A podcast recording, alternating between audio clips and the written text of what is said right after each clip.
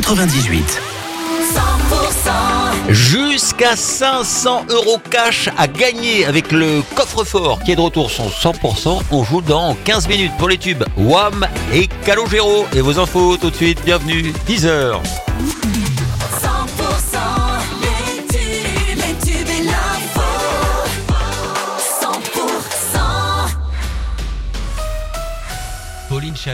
Bonjour. Bonjour Wilfried, bonjour à tous. Après une ouverture chaotique du Salon de l'Agriculture à Paris ce samedi, Emmanuel Macron doit tenir aujourd'hui une réunion de suivi des engagements du gouvernement vers les agriculteurs, alors que la pression est maintenue. Dans les Hautes-Pyrénées, un blocage s'est mis en place ce week-end au rond-point de la supérette Vival de Pouillastruc, à l'appel de la coordination rurale du 65. Le tribunal de commerce de Paris doit rendre aujourd'hui sa décision sur le plan de sauvetage du distributeur en difficulté Casino. Pour rappel, le casino de la Loubert dans les Hautes-Pyrénées doit être repris normalement par Carrefour. Même chose pour celui de Pau-Bosquet. Celui de Lons devrait passer au champ. La drogue au cœur de plusieurs interventions en Bigorre ce week-end. À Tarbes, samedi, deux jeunes hommes de 20 et 25 ans ont été interpellés par la BAC en plein trafic.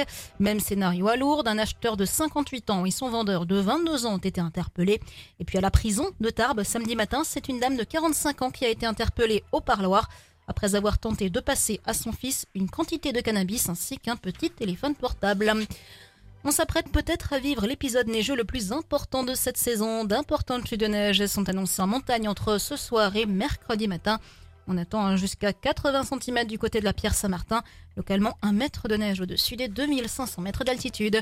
Dans le reste de l'actualité, la, ministre de l'Éducation, Nicole Belloubet, a annoncé ce matin que 92 établissements scolaires se sont portés volontaires pour expérimenter la tenue unique annoncée en décembre par Gabriel Attal. Et d'ailleurs, des élèves de Béziers, dans l'Hérault, ont fait leur rentrée ce matin en uniforme.